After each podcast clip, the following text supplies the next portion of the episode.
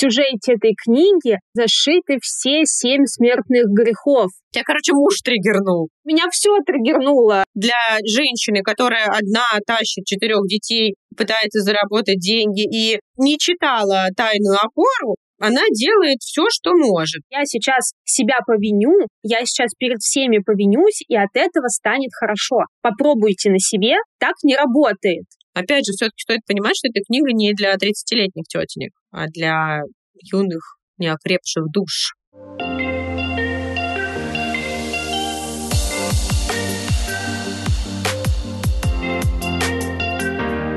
Всем привет! Вами Юля, Катя и наш подкаст «Книга отзывов», где мы делимся своими впечатлениями о книгах, их героях и рассуждаем о человеческом поведении.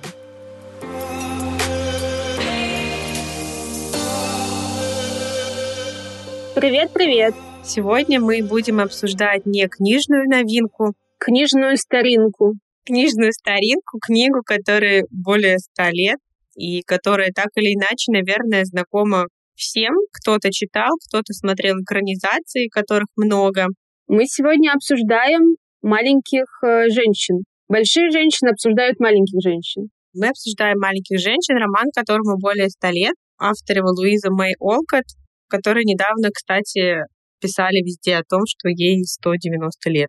День рождения был у писательницы. Так что мы все равно стараемся актуальность какую-то поддерживать в нашем подкасте. Это можно даже назвать наш рождественский выпуск. Мы надеемся, что у нас еще будет новогодний, а это будет э, пока католическо-рождественский. Э, мы относим эту книгу именно к категории таких праздничных, легких книг, которые хорошо читать э, долгими зимними вечерами под пледиком, под мигание гирляндочек. Да, вообще эта книга, она посвящена, можно сказать, Рождеству. То есть сюжет маленьких женщин закольцован вокруг Рождества. Мы открываем книгу, и в первой главе мы обнаруживаем всех персонажей в канун Рождества, в ожидании праздника, в переживаниях о том, как его отпраздновать. И заканчивается книга тоже, соответственно, через год, также празднованием Рождества. Я, наверное, кратко расскажу, о чем книга, вдруг кто-нибудь не знает. Открыв книгу, перед нами предстает семейство Марч. Время действия книги — это гражданская война в Америке. Если я не ошибаюсь, главные герои живут в штате Массачусетс. Да, они северяне.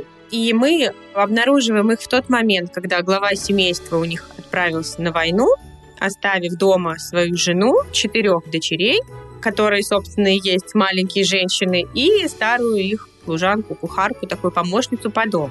Мы узнаем из краткого возвращения назад, что раньше семейство Марч было достаточно обеспеченным, процветающим, но по каким-то таким причинам, подробно не раскрываемым, оно разорилось, и сейчас они живут достаточно скромно, при этом, не забываем, у них есть кухарка. И дом в каком-то хорошем а, районе. Но как бы вот денег им не хватает, поэтому девочкам приходится подрабатывать. Мы их застаем в канун Рождества, они готовятся к празднику, переживают какие подарки, и вот такое начало. Действие книги длится год, и посвящена она не только просто каким-то событиям, но и работе над собой, такая канва произведения, посвящена пути пилигримов и тому, как они вот совершают свой путь. Я даже недавно смотрела какой-то обзор, и там говорилось, что в сюжете этой книги зашиты все семь смертных грехов, типа чревоугодие, похоть, и что там можно проследить, как э, героини борются со всеми этими грехами, проходят через них, кто-то там более успешно, кто-то менее успешно. Но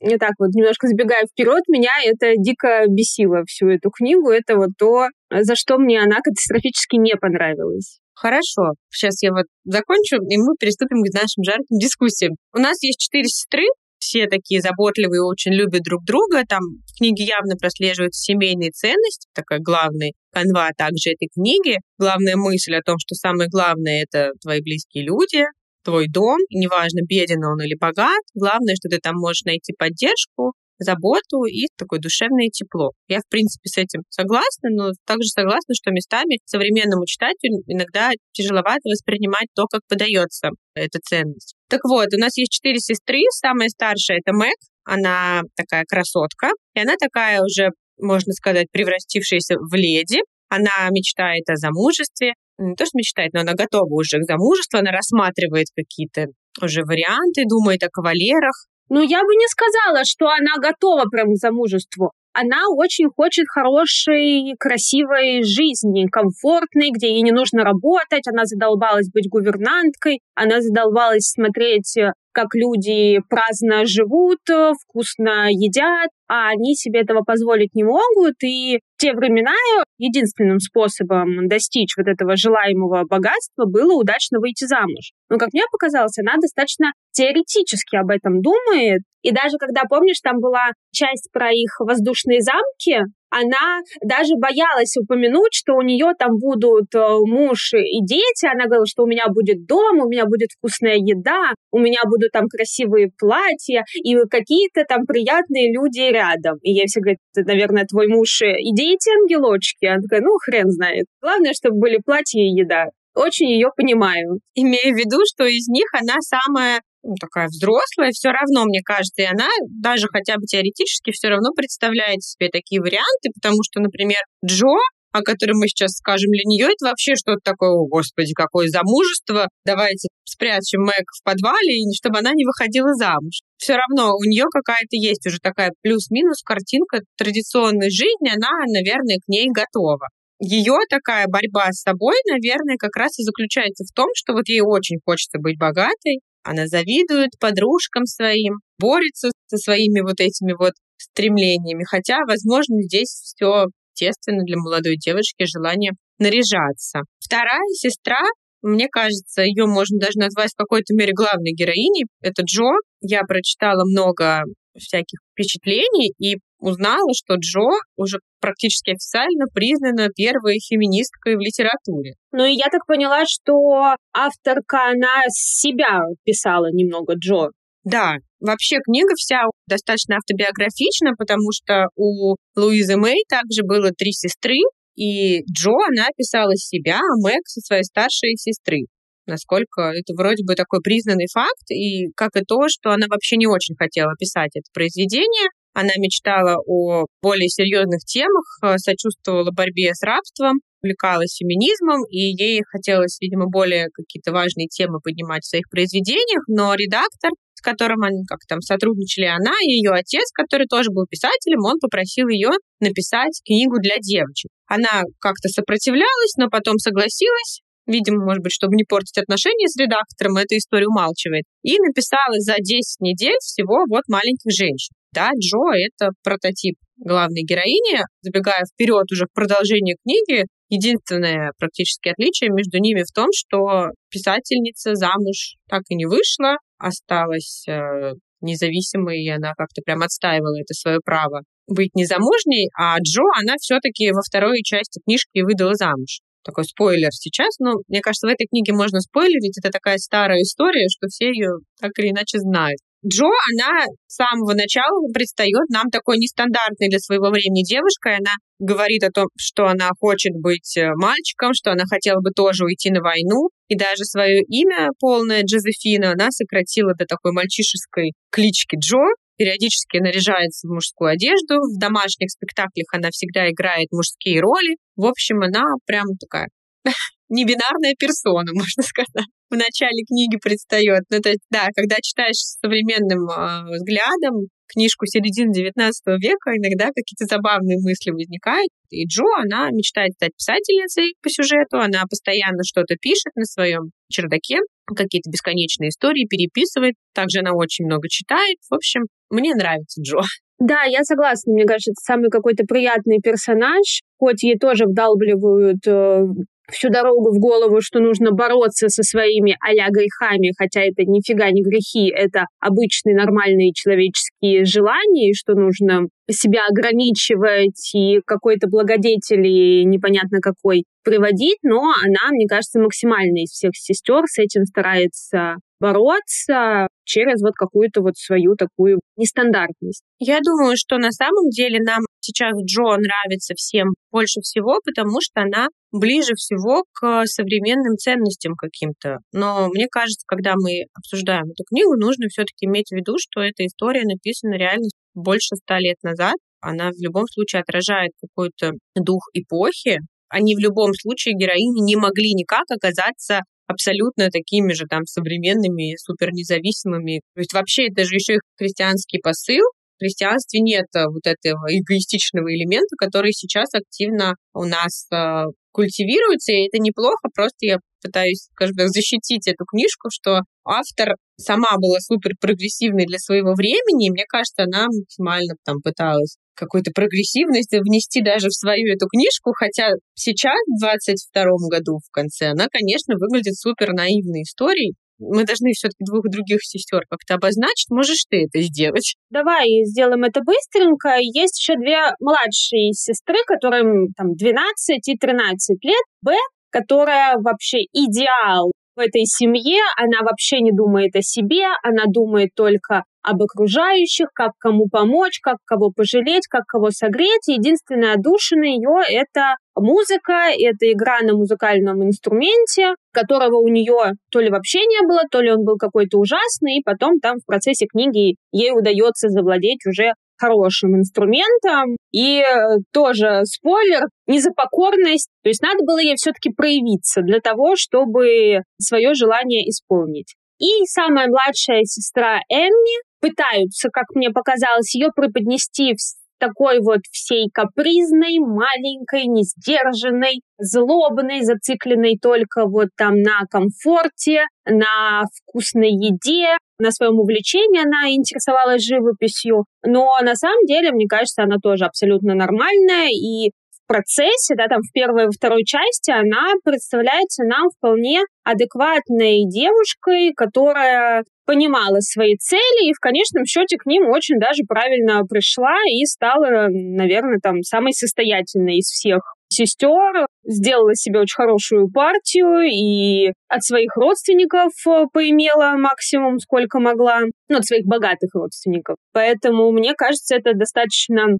такой интересный персонаж, он абсолютно не такой плоский и сотканный из негатива, как это может показаться. Насколько я помню, во второй части ей принадлежит э, вот эта вот фраза, что это у вас, мужчин, там есть много способов, как можно состояться и как можно доказать свою там, состоятельность, а у нас, у женщин, можно только удачно выйти замуж, и мы вынуждены этим пользоваться. То есть она понимала свои ограничения, скажем так, но при этом достаточно правильно ими воспользовалась. Мне она неприятна. Во-первых, потому что она сожгла тетрадку Джо. Как человек, который тоже всю свою юность активно наяривал истории в тетради, для меня это прям удар в сердце. Я представляла эмоции Джо в этот момент, и я прям была готова убить эту девочку, если честно. То есть это какая-то несоразмерная месть была за то, что Джо ее не взяла в театр, потому что театр еще будет, а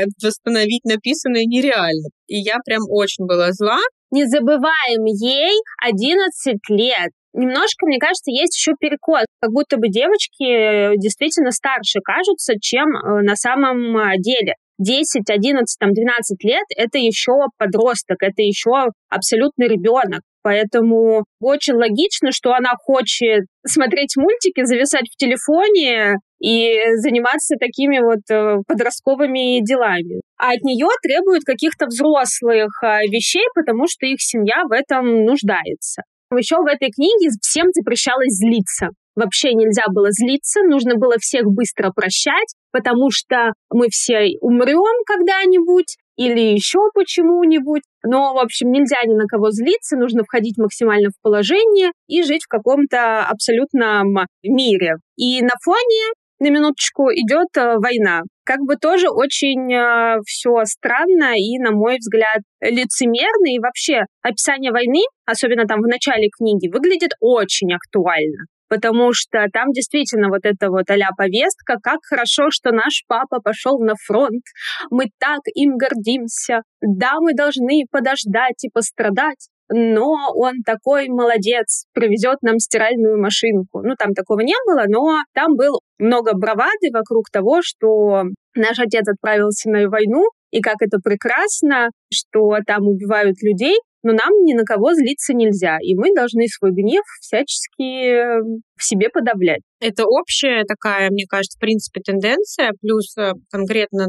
данная война, мне кажется, она вообще воспринималась очень такой принципиально, потому что это гражданская война, и конкретно северяне, мне кажется, чувствовали себя супер морально в этом вопросе, потому что они боролись против рабства. Если мы вернемся к унесенным ветрам, например, которые представляют нам историю с другой стороны, и вообще на самом деле это одна из моих э, таких повлиявших на мое сознание книг, э, но сейчас, когда я об этом думаю, я понимаю, что Маргарет Митчелл так описала эту историю, что ты как будто бы думаешь, что да зачем этих рабов освобождать? Вот как все хорошо жили. В у них это была балы, хлопок, а сейчас вот не пойми, что началось, какой-то куклус-клан, вообще все пошло непонятно куда полетело пропасть и зачем. То есть я прям супер такая сочувствующая южанам была, когда читала в юности, в ранней эту книжку. Но даже там они тоже супер такие как будто бы за благородное дело, за что-то воюют. То есть там во всех унесенных ветром один Ред Батлер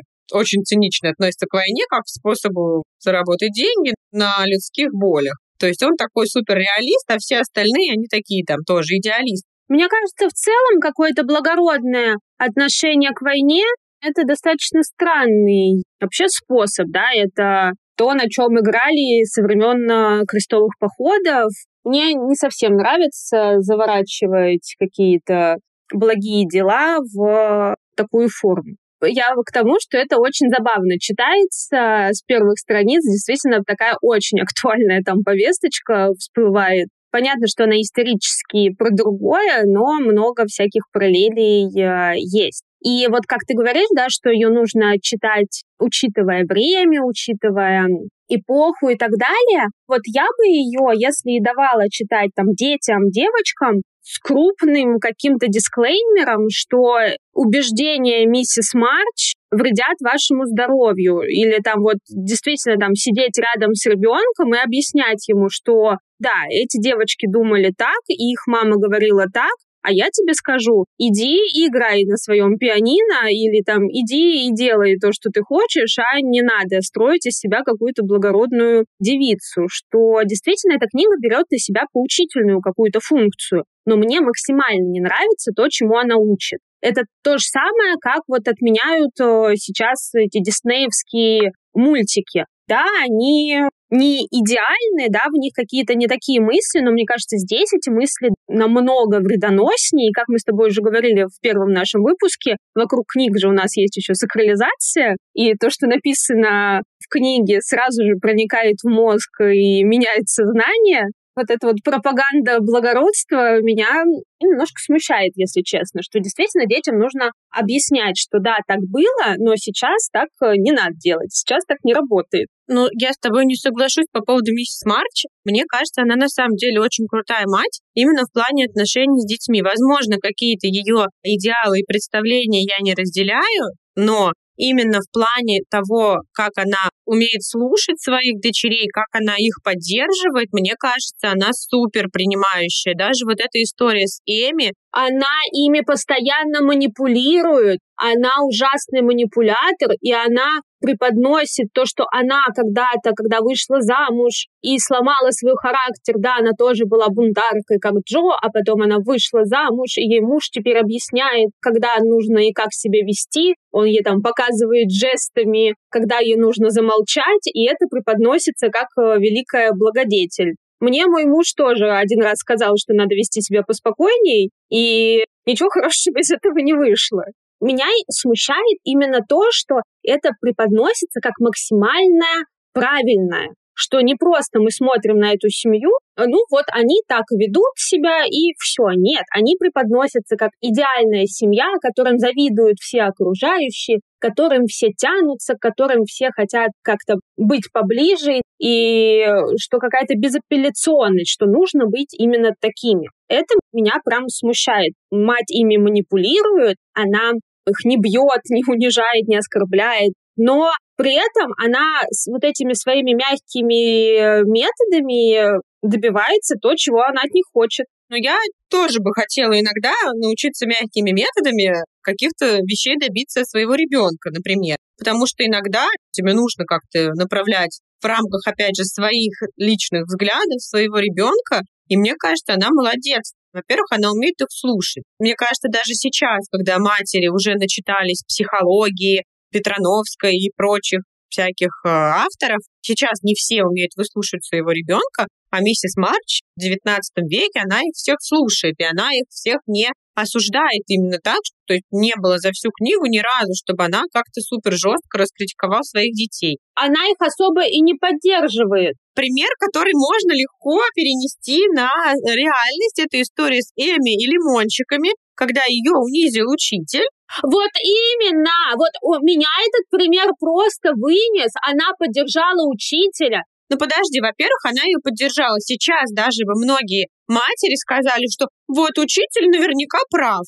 А она сказала, что хорошо, не ходи в школу. Но это вот эта история, где женщина мылом помыла ребенку рот, когда ребенок что-то сказал учителю или воспитателю, что ты там не имеешь э, права мне так делать. Это вот тоже абсолютно самое. Вот эти вот дебильные матери были и тогда, есть и сейчас это разрушает связь матери. А что она плохого сделала? Она, наоборот, ей разрешила не ходить в школу. Она ей сказала, ладно, он тебя обидел, там ударил, не ходи. Но она ей сказала, что твой учитель был прав, да, я бы сделала по-другому, но этот мягкий метод тебе бы не помог. И учитель все сделал правильно, а у человека там такая травма, там сама ситуация фигня, откровенно говоря, да, но именно для Эми она была очень травматичная. И мне кажется, ей эти флешбеки потом еще полжизни привиделись, как там все на нее смотрят, и как э, ей там сочувствуют. И мать ее не пожалела. Ей не сказали, какой твой учитель пидорас, и я сейчас на него натравлю вообще гороно или что-нибудь там из этой серии. А то, что, ну, в целом, да, наверное, он немножечко где-то там преувеличил, но в целом все правильно. Ну подожди, там был еще момент, что она нарушила правила, которые существовали в школе. Подкаст ученицы. Все абсолютно то же самое, где родители говорили то же самое, что учитель, он знает, он тебя хорошо подготовит к ЕГЭ, погладил он тебя по коленке, ничего страшного. Нет, так не должно быть. Учитель не должен так себя вести. И даже, окей, если в те времена это было окей, но ты должна все равно была пожалеть своего ребенка и показать ей, что ты на ее стороне. Это разрушает как раз-таки связь ребенка и родителя, что ребенок перестает видеть матери или в другом значимом взрослом такой вот супер тыл, который всегда поддержит, который всегда поможет, даже если я какую-то ну дикую дичь натворил,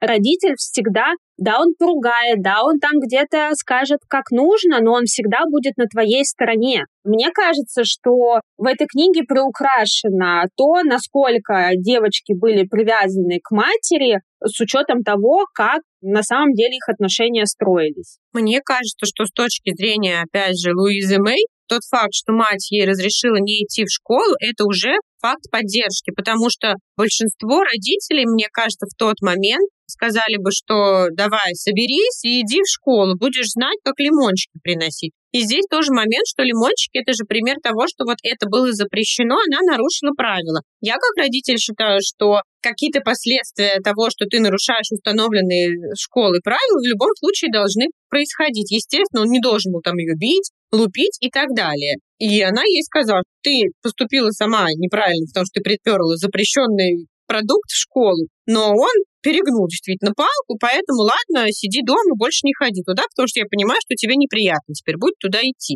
То есть для меня она для женщины, которая одна тащит четырех детей, пытается заработать деньги и не читала тайную опору, она делает все, что может. А что касается примера с тем, что муж ее там учит не раздражаться, мне эта история скорее нравится, потому что я ее не воспринимаю, что муж ей указывает. У меня есть тоже проблема раздражительности, что я могу, например, какой-нибудь компании резко разораться и выйти из себя, и потом я чувствую себя неловко от этого, потому что понимаю, что это было излишне. Можно было более достойно, например, себя повести. И для меня, когда я еще даже первый раз читала эту книгу года два или три назад, я не помню, мне понравилась эта идея, что если у тебя прям все начинает уже закипать внутри лавина ярости, что, может быть, стоит выйти и продышаться немножечко и как бы проанализировать, хочешь ты сейчас вывалить кучу неприятных слов на окружающих или нет. То есть я помню, что мы тогда даже обсуждали, мне кажется, в клубе. Мы подумали, что это на самом деле рабочий инструмент, когда ты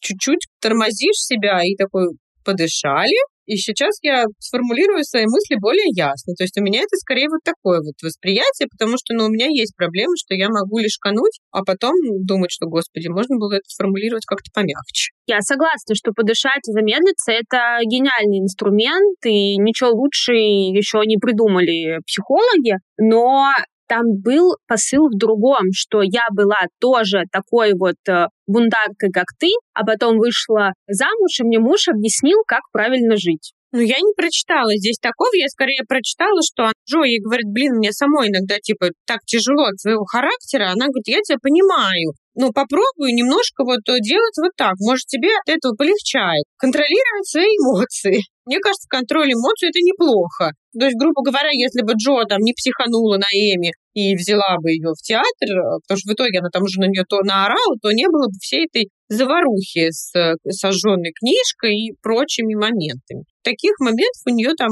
набралось, когда она не хотела там ее брать на этот каток, она провалилась куда-то. Ну ладно, это другой момент, она была на нее обижена. Но в целом я имею в виду, что мне кажется, что это для меня там акцент был не в том, что муж ей подмигивает, а в том, что когда ты чувствуешь, как у тебя закипает, можно выйти из комнаты на минуту. Тут я абсолютно согласна, но... Тебя, короче, муж триггернул. Меня все триггернуло, на самом деле.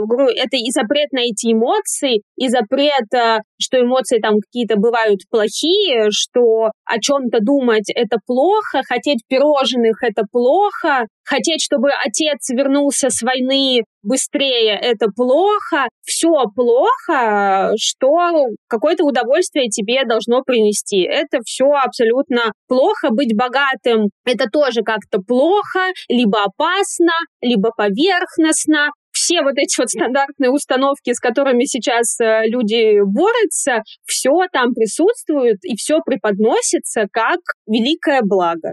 Мы, кстати, вообще ни слова не сказали о Лори, еще одном главном герое этой книги. А Лори — это мальчик, подросток. Тимати Шаломе. Да, Тимати Шаломе — это актер, на минуточку. Я больше о литературе, конечно, но если вы смотрели экранизацию, то да, это он. Но, кстати, я обе экранизации последние смотрела. Так вот, Лори — это сосед семейства Марч. Он живет в большом богатом доме со своим дедом. У его родителей была какая-то трагичная история, что они там сбежали, умерли и не общались как раз с дедушкой Лори. И Лори, вот у него все есть, у него есть лучшие книги, лучшие инструменты, но ему очень одиноко, у него нет друзей, и его жизнь просто меняется нереально к лучшему, когда он начинает дружить с девочками Марч, начинает участвовать в их семейных спектаклях и вообще всячески принимать участие во всех забавах, и он оказывает им постоянное содействие в каких-то их бедах, подключает своего деда, который тоже такой вроде бы суровый господин,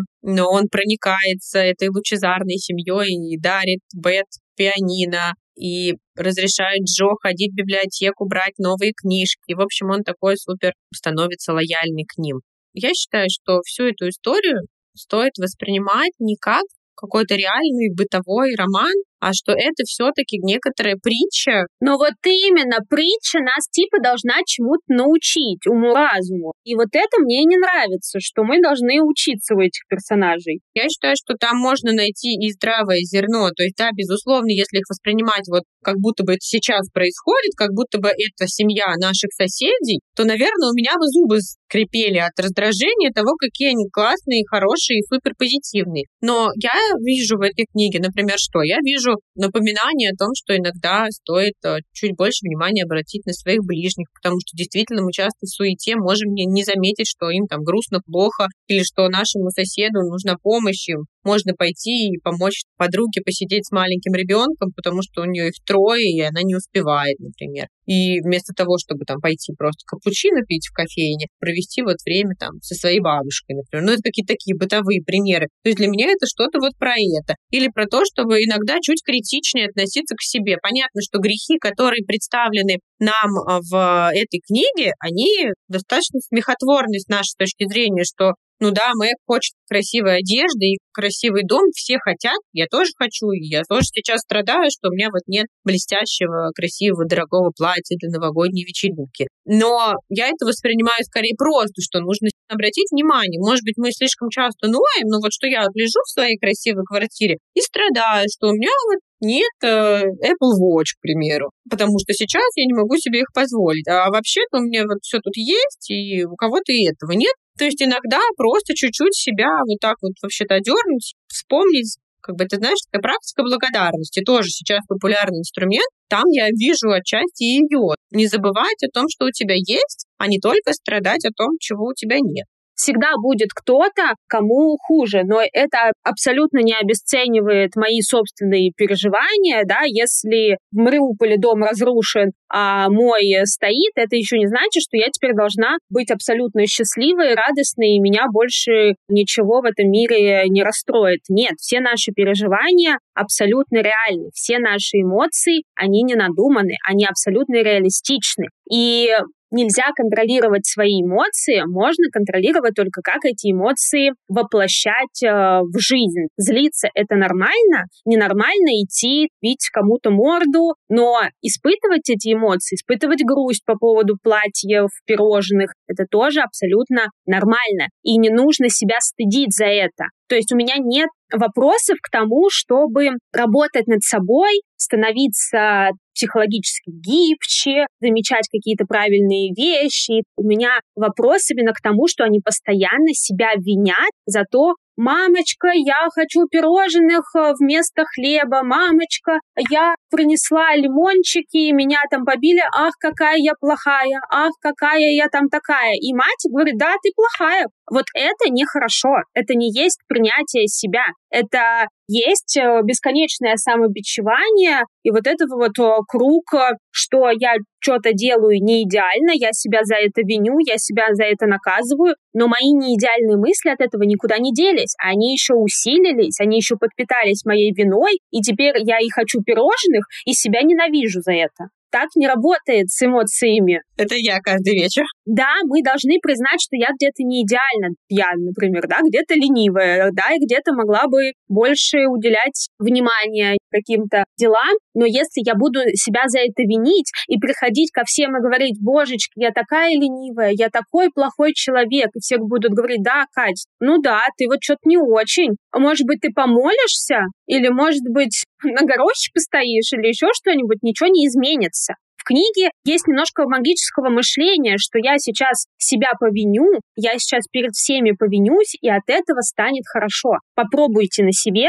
так не работает. Ну, потому что это сказка. Так работает только в сказке. Не надо себя винить. В реальной жизни так не работает. Если вы хотите э, Apple Watch, есть два способа. Пойти изменить ситуацию и там заработать на эти Apple Watch или попросить Вселенную вам их послать, выйти замуж удачно или еще что-то. Либо действительно перефокусировать свое внимание на что-то другое, на то, что у меня уже есть, или чем я могу это заменить, что мне поможет эти Apple Watch получить через год. Но не винить себя за то, какая я плохая, что хочу то, чего у меня сейчас нету, а у детей в Африке нет и воды воды и еды. В общем, не надо себя винить. Это никогда никому не помогает становиться лучше. Это делает нас только забитыми. Так работает, блин, вся религия. Так и есть. Ну, так это книга о религии, можно сказать. Ну, то есть она проникнута вот этой историей пилигримов, и это такая ключевая история, что они отправляются в свой путь преодолевать э, испытания. Испытания одно, другое. То есть там прям это все поэтапно расписано в книге. Каждая жизненная ситуация — это одно из каких-то этапов пути пилигрима, и они вот его проходят. И в конце они сидят уже и мечтают о том, что у них будет через сколько-то лет. Я понимаю, и проходить испытания — это хорошо. Вся наша жизнь э, — это испытание, вся наша жизнь — это постоянный выбор, идти в сторону своих ценностей, либо избегать этого пути, идти там по какому-то условно более легкому. Да, все эти сложности есть, но не надо себя винить, не надо себя постоянно самоуничижать и еще приносить себя в жертву всем окружающим, потому что так я якобы стану лучше. Нет, ты станешь лучше, когда ты признаешь, что ты обычный нормальный человек, и что с тобой уже все нормально, а если ты хочешь чего-то лучше и чего-то больше, тут придется постараться. Но не через э, вину и не через стыд, и не через вот такие вот штуки. А мать реально ими манипулировала через стыд, через э, вину и через вот эти вот любимые э, инструменты материнства. Тогда как ты думаешь, почему эта книга настолько популярна на протяжении уже множества, множества, множества десятилетий? Напомню, это любимая книга Рэйчел из «Друзей» была говорит о том, что эта книга правильная. Я не говорю же, что она правильная. Мне вообще мой вопрос был, в чем секрет популярности маленьких женщин на протяжении более ста лет. У меня есть версия, что Здесь э, такой классический крючок, на котором, например, держится популярность всех сериалов про подруг, к примеру. Потому что, когда мы берем «Секс в большом городе» или «Отчаянные домохозяйки», или что там есть из современного такого, вот жирным шрифтом я смотрела, например, то мы всегда, когда открываем историю, где есть несколько женских персонажей, нам хочется себя с кем-нибудь, например, простырывать. Я открываю и такая думаю, о, я Джо, она тоже, как я, там писала книжки. Мне кажется, вот эта тема нескольких женских персонажей, взаимодействующих между собой, она супер всегда популярная какая-то история, а здесь еще такой есть сказочный налет. Опять же, все-таки стоит понимать, что эта книга не для 30-летних тетенек, а для юных, неокрепших душ.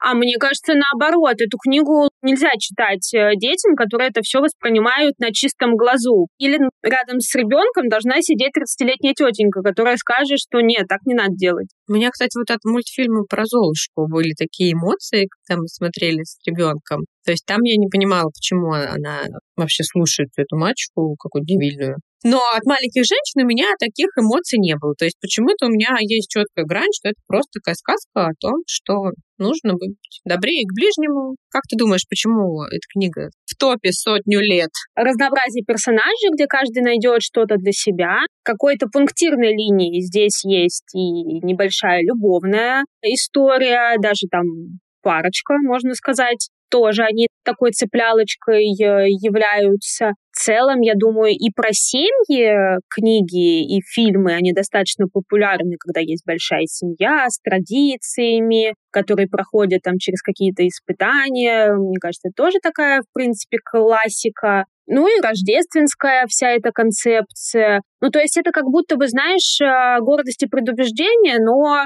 чуть помладше и про Рождество. Вот как будто вот какие-то такие же там проблемы, грубо говоря, обнищавшая семья, которая там справляется со всеми сложностями, но держится и так далее. Еще вот, кстати, маленький момент. Что мне еще не понравилось? Я еще не все сказала. Тетя Марч, почему она вечно у них какая-то злобная, она им не сделала ничего плохого. Она их, грубо говоря, содержит. Ну, она типа токсичная просто, она их критикует все время. Она им говорит объективные вещи. Нахрена он поперся на эту войну? Нахрена вы там сделали это? Ну, это вообще не ее дело, если уж так говорить. Она нарушает их личные границы. А если бы они были от нее сепарированы, в том числе материально, она бы и не имела права туда вмешиваться. Но извините, кто платит, тот и музыку заказывает. Я как бы так считаю. Она не какой-то злобный персонаж, да, то есть она не мачеха в Золушке, она нормально, она помогает, она помогает Джо как может, да, причем Джо так еще вечно страдает от этого, хотя ее единственное занятие у этой э, тети Марч читать ей, блин, книжки.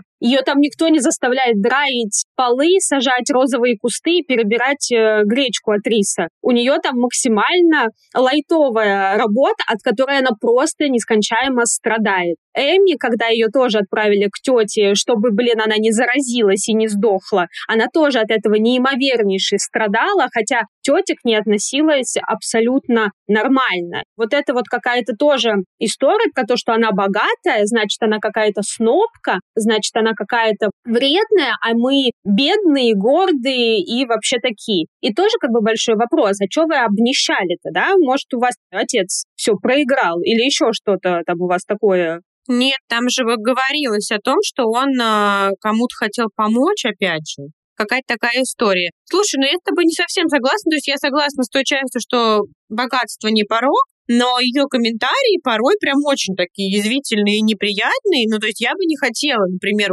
условно, будучи 14-летней девочкой, услышать от родственницы какие-то нелицеприятные высказывания в адрес собственных родителей, особенно когда ты этих родителей буквально боготворишь. То есть все дети, они, мне кажется, немного необъективны к своим родителям. Местами она прям очень не к месту высказывается, и тем более говорить детям гадости про их родителей, это вообще нехорошо. Она не говорила там никакие гадости. Она там в записке написала только «я же говорила». Ничего такого она прям ужасного не говорила им. Ну нет, она там говорит, что Марч вообще там умом не отличался никогда. Ну какие-то вот такие вот высказывания неприятные для меня были. Мне не понравилось. Ну окей, согласна, но она тоже как бы не центр а, мирового зла какого-то, которого как пытаются там преподнести. Вообще мой любимый момент в этой книге, когда Джо очень сильно расстроилась, что Мэг собирается замуж за нищего какого-то жениха. Как она искренне переживала, что, божечки, да нет, ну зачем он ей нужен? Это вот прям как иногда раньше я и там некоторые мои подруги, которые начинали с кем-то встречаться, это же, божечки, почему с таким мудаком? Ну за что? Почему она не видит? Ну, Брук не мудак. Но он не мудак, он просто нищий там был, но так она искренне переживала, что она выходит не за богатого.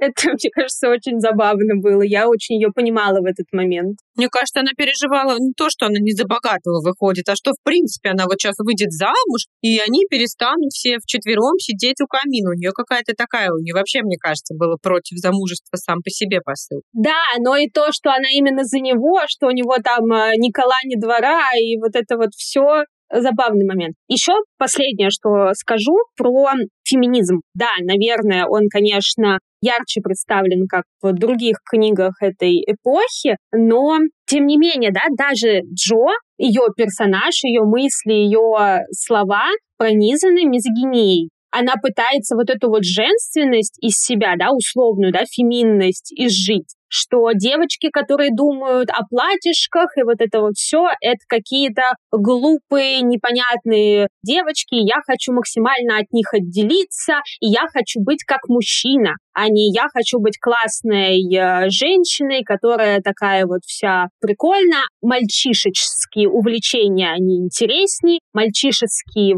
книжки, они тоже интереснее, а все женское это скучно, и я буду заставлять себя только. Это 19 век. Да, я понимаю, что для того времени это, наверное, очень э, свежие мысли, но сейчас все-таки замечаем, что это не идеально, тоже обусловлено, конечно, временем, но почему, блин, школа для мальчиков, а не для девочек? Мне кажется, что как раз в конце второй части она и стала прикольной женщиной. То есть она нашла себе мужчину, тоже по интересам, умного, все нормально. А это такой еще, ну, подростковый радикализм. То есть ей же не 30 лет, а 15, она такая, я хочу быть парнем. Просто бунт, пубертат, бушующие гормоны. Плюс ей скучно явно сидеть с этими девочками в платьях. У нее не простор. Но это как бы проблема социализации, что все было пронизано тем, что быть женщиной — это вышивать и носить платье в пол. А ей это было неинтересно. Но сейчас-то мы понимаем, что быть женщиной — это быть кем угодно, носить что угодно, чем угодно зарабатывать себе на жизнь, и можно быть вполне и женщиной и заниматься верховой ездой, программированием и даже вот там быть э, водителем метро. Я думаю, Джо еще протестует отчасти, потому что, например, старшая сестра ей постоянно говорит о том, что ты уже выросла, тебе нужно уже превращаться в настоящую девушку, а она кричит, никакая я не девушка, потому что от нее требует быть девушкой в общепринятом каком-то представлении, надевать платья, укладывать косы, какие-то прически. То есть э, это такой как раз прям, мне кажется, в чистом виде подростковый бунт, что тебе говорят, надень платье, а ты говоришь, да нет, я в штанах пойду в папиных проблема социализации, что образ женщины был очень однобоким, и ей он не нравился. Давай будем завершаться. Давай, твоя оценка. Какую ты поставишь этой книге? Ну, я поставлю 5 из 10, потому что это явно не то чтение, от которого я прям получила невероятное удовольствие. То есть мне все-таки уже сложновато с современного взгляда ее читать, но я считаю, что она, во-первых, достаточно прогрессивно написана именно для своего времени, этого не отнять. Ну, это просто такая приятная история, где все хорошо заканчивается, это тоже важно для, например, рождественского чтения, потому что я не хотела бы в канун Рождества читать историю, где все в конце поумирали, такая драма, и я в соплях сижу. Согласна как и с прошлой книгой, это книга определенного жанра, определенного времени. Я, наверное, тоже, на самом деле, 5 из 10 поставлю, но действительно, я бы очень рекомендовала читать эту книгу именно детям в качестве поучения какого-то. Мне кажется, лучше пусть они Моану посмотрят, там какие-то более даже целостные рекомендации для жизни. Если у вас много каких-то феминистических взглядов, то будет очень сложно читать, особенно первую половину, где они себя винили просто на каждой странице. Мне было очень сложно это читать. Какого-то другого смысла я даже не могла рассмотреть, потому что это как, господи, ну опять она себя винит, господи, опять она идет всем жалуется, какая она плохая. Потом вроде нормально. Фильм в целом, мне кажется, достаточно такой, ну, для своего жанра легкого, приятного фильмеца тоже нормально, но не надо искать в нем какие-то глубокие смыслы, как мне жить и как быть женщиной и женой и матерью. Наоборот, смотреть на все это через уже какую-то собственную критику, собственную оптику. Ты про последнюю экранизацию говоришь вообще? Я, да, кстати, говорю про последнюю. Я смотрела предпоследнюю экранизацию, но я ее очень плохо помню. Я ее смотрела достаточно давно. Но ее многие хвалят. Там вообще, насколько я знаю, очень-очень много раз экранизировали маленьких женщин и ставили по ней спектакли. Вот последние две экранизации самые современные, их можно посмотреть и даже как-то сравнить между собой и написать, например, нам впечатления свои о том, э, какая экранизация вам больше понравилась. Стоит иметь в виду, что у маленьких женщин есть вторая часть, которая называется «Хорошие жены», и обе экранизации, по крайней мере, вот последние, они сняты сразу по двум частям. Если вы боитесь спойлеров, сначала прочитайте еще вторую часть, а потом уже смотрите кино. Там достаточно логическое продолжение, хотя, мне кажется, оно уже более бытовое, чем «Маленькие женщины». То есть там немножко меньше такого вот философского налета, а просто такой женский роман. Я думаю, мы будем завершаться. Снова попросим вас нам писать отзывы, ставить оценки, писать в нашем канале в Телеграме, на который стоит подписаться. Мы очень жаждем дискуссий. Мне кажется, у нас получилось сегодня достаточно такое активное обсуждение, и будет э, классно, если вы нам тоже напишите свои мнения, что вас бесило в героинях, что вам в них понравилось. Если вы любите эту историю, то за что вы ее любите. В общем, очень-очень ждем любой обратной связи. Да, очень интересно почитать. Прощаемся с вами. Мы надеемся, что встретимся еще до конца этого года. Да, Юля? Да, я рассчитываю очень. Всем пока-пока. Всем хорошего кануна Рождества и Нового года. И, как минимум, хорошей декабрьской погоды. Пока.